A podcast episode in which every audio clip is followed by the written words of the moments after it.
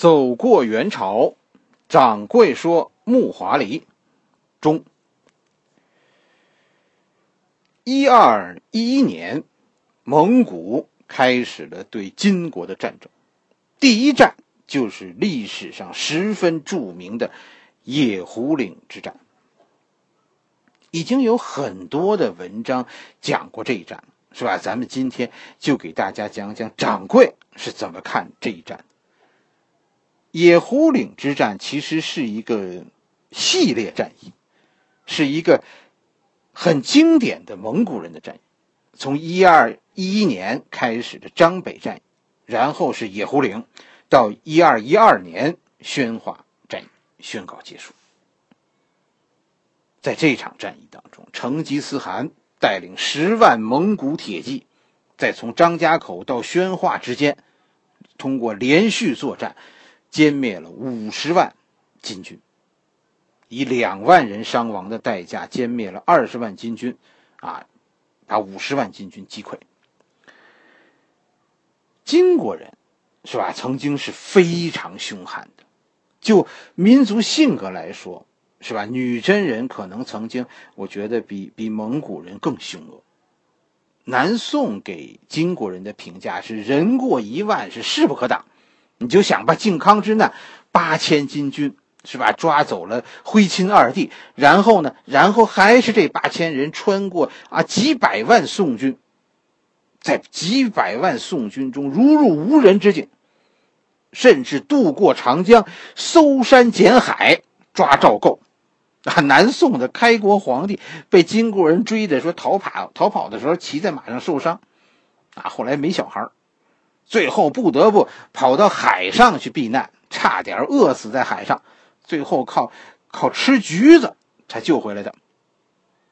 从后来咱们看到的战争过程来看，相比较金国当年的金国，蒙古人显然是是弱很多。但是其实这是一个错觉，是吧？南宋就比就几乎没有和纯粹的说蒙古军团交过手，是吧？南宋遇到的蒙古军团多数都是汉人军团。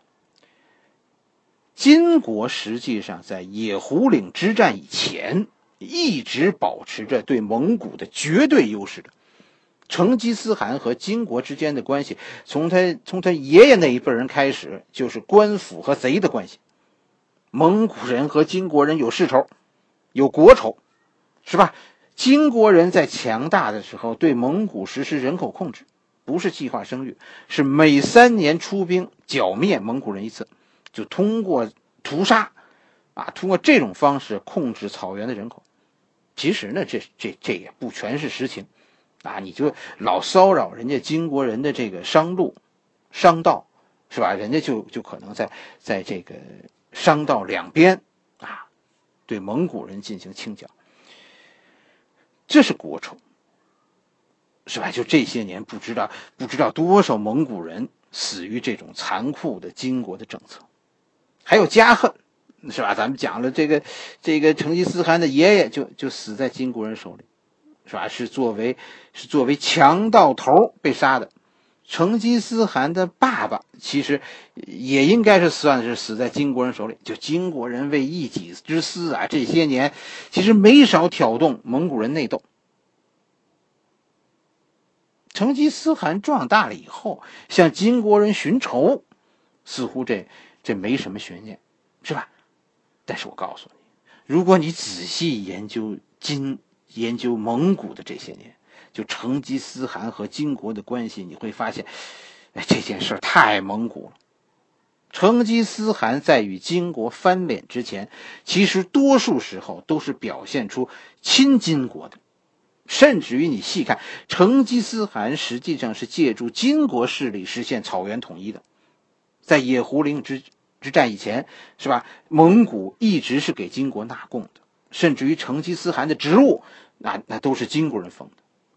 从各种迹象都表明，蒙古出现成吉思汗政府，哎，这是这样一个亲金国的政府，是金国其实是乐于看到的，甚至于这是这是金国人一手扶植的。这就是蒙古人，他们把自己内心深处的仇恨隐藏的忒深，一切都是从欺骗开始的。按理说，当时啊是金国的鼎盛时期。蒙古和金国战争的时候，不是金国已经衰落了，而是正相反。那个时候，金国当时的人口突破五千万，整个蒙古加起来，算上各种奴隶，几百万人口。这几百万人还不是都在成吉思汗的掌握之中。所以，当时金国人啊，对于蒙古人说说和自己闹翻，要进攻自己，并不是特别的紧张。一二零几年到到一二一年这几年，金国其实最闹心的事儿是南宋，你记得吗？这一段咱们讲那个辛弃疾的时候讲了，这就是那个那韩托胄那一段，是吧？南宋北伐那一段，一二零七年记得吗？韩托胄被暗杀，哎，就是这一段。金国当时所有的精力，当时正在和南宋战争。而且金国呢，这一段时间还发生了一件事儿。这个金国呀，其实大家呀，我跟你，我觉得大家对他了解的不多。你要是自己好好看看这个金国，这个时候的金国其实已经很汉族。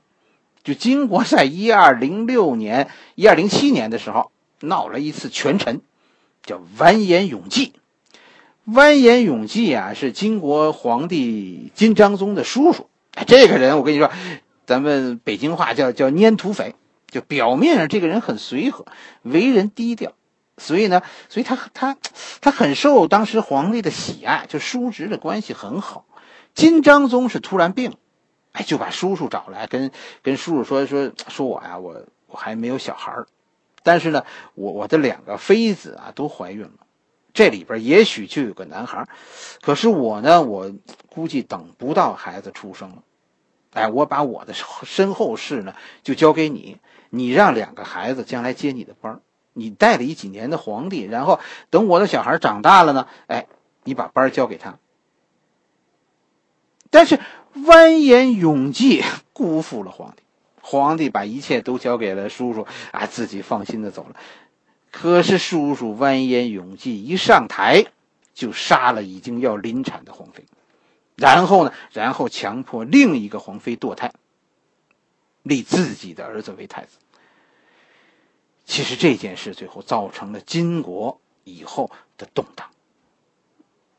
所以你看，从整个战略角度上来看，蒙古这是一次欺骗，然后，然后是偷袭，先是向你表忠心，然后趁着趁着金国混乱，是吧？趁着金国正和南宋打仗的时候，啊，从背后下手。这就是蒙古人习惯的战略。蒙古人怎么给你讲呢？是吧？蒙古人怎么给你讲说说说我这次偷袭，啊，偷袭金国呢？怎么讲这个战略偷袭呢？蒙古人说我们不是偷袭，我们是宣过战的。蒙古人说，当你们金国换了皇帝完颜永济上台的时候，我们的大皇帝成吉思汗就表示过轻蔑。确实。成吉思汗当时说：“说永济这个人我见过，对吧？这是一笨蛋。我以为中原皇帝都是都是天神一样的人物，原来也有不是的啊。这金国的使者肯定，我跟你说，回家得买一根录音笔。这蒙古人的话，以后真的你你有必要多听几遍。当时的军事态势呢是这样，就是金国对蒙古是有防线。”就是所谓金长城，金长城的两端，一边是叫大同，另一边就是张北，张家口以北。实际上，这就是依依托这个阴山的一条防线。我觉得后来啊，的历史学家对于这条金长城啊是有是有偏见的。我见过无数人嘲讽金国人，说说说地上挖一条沟，你就能挡住，你就能挡住蒙古人。是吧？这金国人是怎么想的？这金长城啊，并不是，并不是修了一道墙，是吧？而是挖了一条沟。说这个话的人呢，我跟你说是没走过那条路，啊，就是咱们从咱们现在的宣化，你走到大同就这条路，宣大高速。现在讲，我我大概前三四年的时候，啊，我我就那个时候在看那个明朝的宣大防线的时候，我曾经走过这条路。开车走的这条路上的沟，给我印象非常深刻。阴山上的沟啊，很多以前都是水道，就是河冲出来的，几十丈宽呢，这沟根本就过不去。蒙古人最后都没有翻越阴山，啊，而是从从两头攻破的。呃，就是所谓的金长城，其实是一个因地制宜的好办法。就这些沟，啊，多数都是天然的，只要中间挖那么几个地方。把那几段挖通了，这这就是一条天然的防线，蒙古人真的过不来的。蒙古人最后也过不了这条沟的，是从沟的两端打进来的。于是，战争从一个猜测开始了。猜测什么？到底蒙古人打哪头呢？是打张北还是打大同呢？是吧？金国这个时候显然是是轻敌了。注意力不够，因为金国当时的主战场在南方，当时金国正在压迫南宋，要要南宋接受和平协议。就这个时候，金国的情报所以不是很灵，他们就对于成吉思汗的动向几乎是一无所知，最多就是知道啊蒙古已经起兵了，对于主攻在哪儿根本就不知道，甚至于金国盲目的自信，认为不需要担心蒙古，守住就好了。是吧？等南宋一投降，哎，才才是收拾蒙古的时候。所以金国采取了一个分兵据守的态度。更要命的是，这个新皇帝完颜永济啊，因为当时的北京，当时的金中都的政局不稳，他一个算他就算是篡位上来的吧，是吧？他他没有执行先皇的先皇的遗志嘛，所以这个完颜永济啊，他的政局不稳，他竟然呢。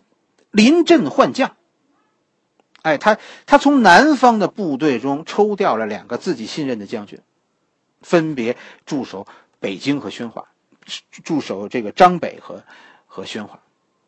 这两个将军以前一直是和南宋作战，一个是守潼关的，一个呢是和那个韩托胄作战过的。他曾经击败过韩托胄的宋军。这两个其实其实都算是名将，但是有一个共同点。他们以前啊都没有和蒙古人做过战。南宋打仗，咱们说，其其实你看历史啊，南宋打仗就是生猛，啊，这是这是宋朝人打仗的特点，是吧？历来战场上都是金国人骗南宋，哎，这回我跟你说算是报应啊！这是这是来了一个骗人的高手，遇到了大骗子，现在这俩小骗子居然不会玩了。成吉思汗怎么打？成吉思汗这一回是动了老本了，四个儿子都出动了，三个儿子分别带领自己的手下，大概三万人进攻大同。成吉思汗自己是直奔张北，其实大同是佯攻，张北才是成吉思汗的进攻重点。但是在战争一开始的时候，金国人看到的场面是什么呢？是成吉思汗的三个儿子。啊，作为先锋，在大同那耀武扬威。张北这个地方只出现了哲别带领的一支一千人的部队，所以，所以金国将领一上来就做出了一个错误的判断，那就是成吉思汗要进攻大同，张北那是佯攻。哎，这个就说完颜永济也确实无能，他调来的这两个将军真的对。对成吉思汗、对蒙古是一无所知。但凡你了解一点历史，是吧？了解了解蒙古这几年战争过程的人，我跟你说，都知道这个哲别是成吉思汗御用先锋官。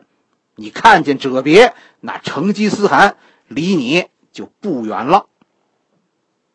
但是金国人居然就就就错的这么离谱。所以金国人当时就把主力集中在了宣化和大同，哎，大家看一下地图就知道，是吧？这是一个等腰直角三角形，是吧？长边就是所谓的金长城，是吧？两个直角边，咱们现在一条叫宣大高速，一条叫宣宣张高速，从宣化到张家口，偏偏把成吉思汗进攻的主攻点张北让出来了。所以张北战役几乎没有悬念，张北的一系列城堡被蒙古军横扫，最后剩下三个城堡。金军如果此刻不动，是吧？不进行大规模的机动，不会像后来败的那么惨。即便是让让成吉思汗占据张北，是吧？那张北也是在群山之中，成吉思汗在那儿能干嘛呢？办冬奥会。是啊，这以后这个这个冬奥会就是在在张北办，就成吉思汗办张办冬奥会，有人有人给他投票吗？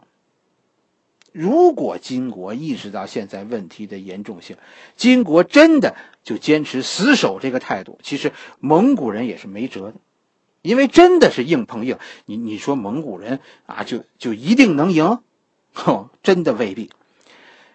金国犯了一个大错，就是主动后来主动撤出张北，把那三个城堡不要了，主动撤出张北。成吉思汗。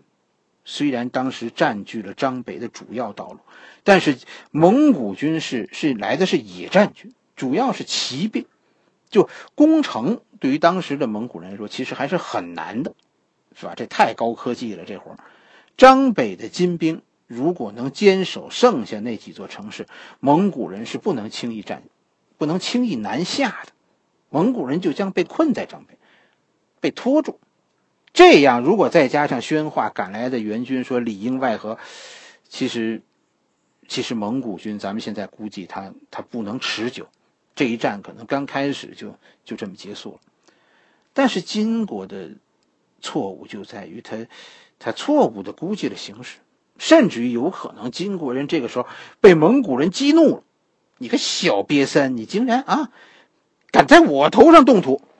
于是金国犯下了一个大错，金国现在准备要主动进攻蒙古，宣化的守军向北经过野狐岭进攻张北，同时调大同的守军一部来到宣化，准备准备增援张北。这样突然一下，你发现所有金军现在都在路上，张北的部队现在在往南撤，宣化的部队正从正正往张北北上。是吧？大同的金军正在从正在去往宣化的路上。金军最后在野狐岭集中主力部队，准备在此以逸待劳和蒙古军决战。但是临阵换将，这个时候再一次出现了问题。哎呀，我曾经看到说有有军事。爱好者吹牛说：“给给我五千人，我能守住野狐岭。”这话是是吹牛。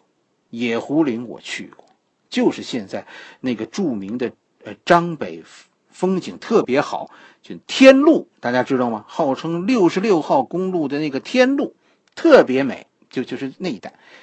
这个那一带最大的特点啊，就是地形的起伏很大。那一带并不是。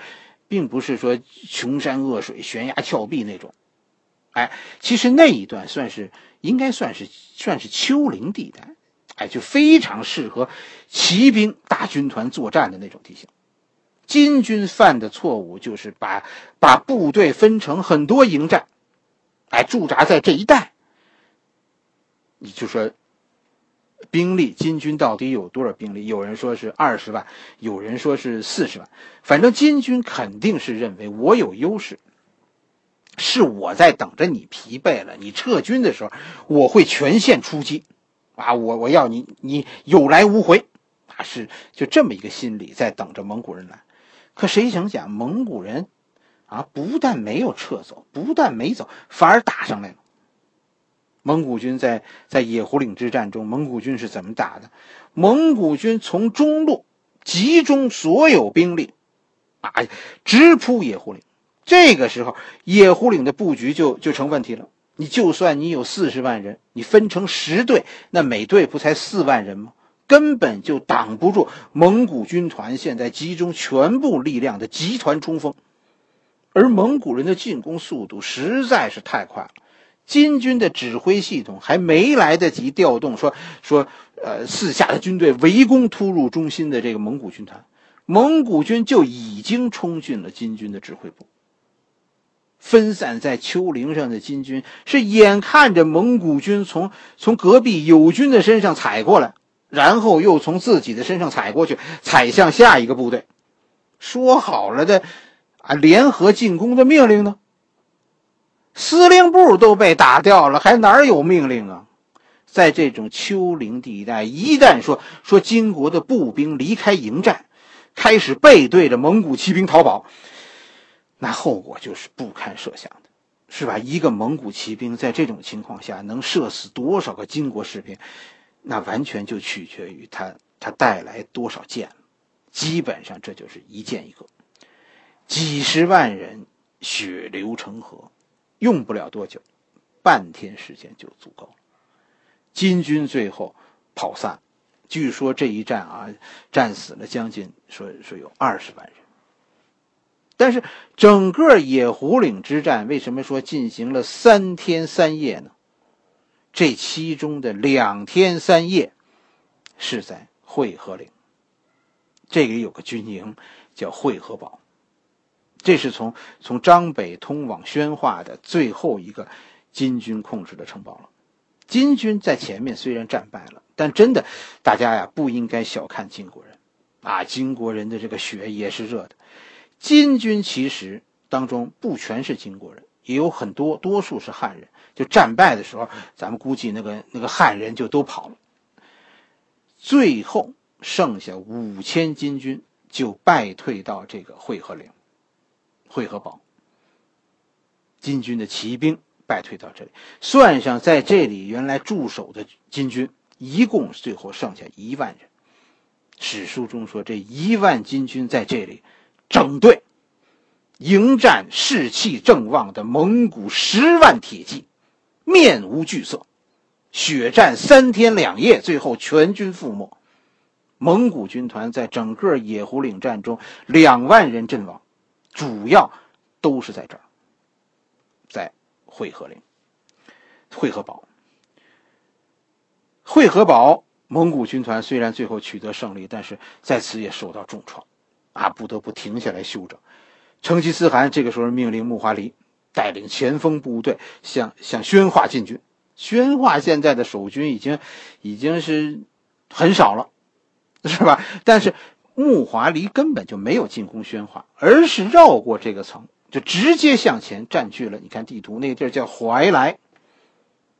这个时候，从大同赶来的金军还没有到达怀来，就听说野狐岭已经全军覆没了。再发现蒙古军占据怀来，两侧的山上已经出现蒙古派过来的哨兵了。前面的道路已经被堵住了。金军这个将领非常非常好，他反应非常快，立刻就跑了，开始向向大同狂奔。身后的木华黎是带领着蒙古军骑兵穷追不舍，哎，就追到那个三岔路口，是吧？咱们以前讲这个土木堡之战的时候讲过这个路口。从这个路口往东是怀来，从这个路口往西是大同，从这个路口向南是玉县。就在这个路口，这金国将领啊，突然灵机一动，啊，没有向大同方向逃跑，而是转向玉县，然后呢，然后绕到紫金关。这么跑回了北京，跑回了金大都。这个这个做法其实超过了木华黎的想象，所以木华黎是追错了方向，他他往大同那条道上追了，耽误了一天，所以最终没追上。等到蒙古军团成吉思汗的主力经过说是一天的休整，是吧？离开会合堡继续进兵的时候，当蒙古大军赶到宣化的时候，宣化守军就投降了。到这儿，野狐岭之战宣告结束。野狐岭之战其实历史上充满了疑问，什么疑问呢？就是到底这战发生在哪儿，我们都不是特别清楚。因为其实对于这场战役的很多细节，几乎是全部细节，蒙古人的习惯呢是不说，蒙古人很少把他们打过的战役的细节给你编成教材的，说写成兵书的。这是人家的看家本领，不外传，所以蒙古人这样的战役啊，才会在历史上一再重演。你看，咱们说这个托雷是吧？托雷参加了这一战，野狐岭这一战，就这一战的时候，托雷就跟在老爸身边就因为他参加了这一战，所以他曾在他才能在几十年、十多年以后，上演托雷自己人生的那场巅峰之战——三峰山之战。你看三峰山之战和和野狐岭之战何其相似，其实就是在战争最后结束在结束的那个地方，是吧？那地儿叫怀来，是吧？在怀来一百多年以后，又有一个蒙古将军在这里上演了土木堡之战。这绝招不外传，这这真的是蒙古人的好习惯。但是这个，这给我们后来人留下很大的困难，是吧？到底这个战役是在哪儿打的？其实这很重要，这对于我们猜测哪个对战争的描述的过程是真的，是吧？有这这有很大影响。我小时候呢，一般都是认为野狐岭之战是伏击战，原因就是呢，受到受到现在咱们看到的叫野狐岭这个地方的地形的影响。你要是从从北京开车去张北，你是一定会经过野狐岭的。走高速要过野狐岭的，好几个隧道叫叫野狐岭隧道，野狐岭一号、二号、三号，哎，就在野狐岭隧道，好像是呃一号一号隧道，应该向北看，那个地方据说就就当年就说战役就发生在那儿。如果真的如此，哎，那。那那我觉得这一战就应该是伏击战，因为四周的那个山呢，你看了那那太凶恶了，几乎就是一个峭壁啊连着一个峭峭壁的。但是其实我跟大家说，只要过了这几道山，前面就是丘陵，就是咱们说的呃六十六号公路那样的丘陵。这个地形，你说你说蒙古军十万人啊伏击金军四十万人，你去看看，你就你就不你就。你就明白，这肯定不真，这这肯定不能信，不会是如此的。我现在呢，其实通过我自己这一路的观察呢，我我倾向于认为，野狐岭之战发生在丘陵地带，是吧？是是蒙古军的一场突击战，是一场啊蒙古人经典的先是突击，然后无情追击的这么一场战役。真的有一天，大家去去张北是吧？走这个六十六号公路，就天路啊，这地儿叫天路，是一个自驾游的特别好的地方。走这个天路的时候，你看看两边的山，是吧？我我我相信你一定会会同意我的这个这个观点。好了，野狐岭之战，咱们就给大家讲这么多，是吧？最后说明一下，野狐岭之战的具体过程，其实版本很多。我讲的这个只是其中之一。掌柜讲历史啊，从来不追求统一。我不希望你你记住我的这个这些个结论，是吧？我希望你怀着一颗探索的心去探索，去想，是吧？哎，想这个想那个，你觉得最可信的答案。历史的真相从来不是别人怎么说，而是你怎么想。每一个人都应该有一部属于自己的历史，真的。你的和我的，何必说非得一模一样呢？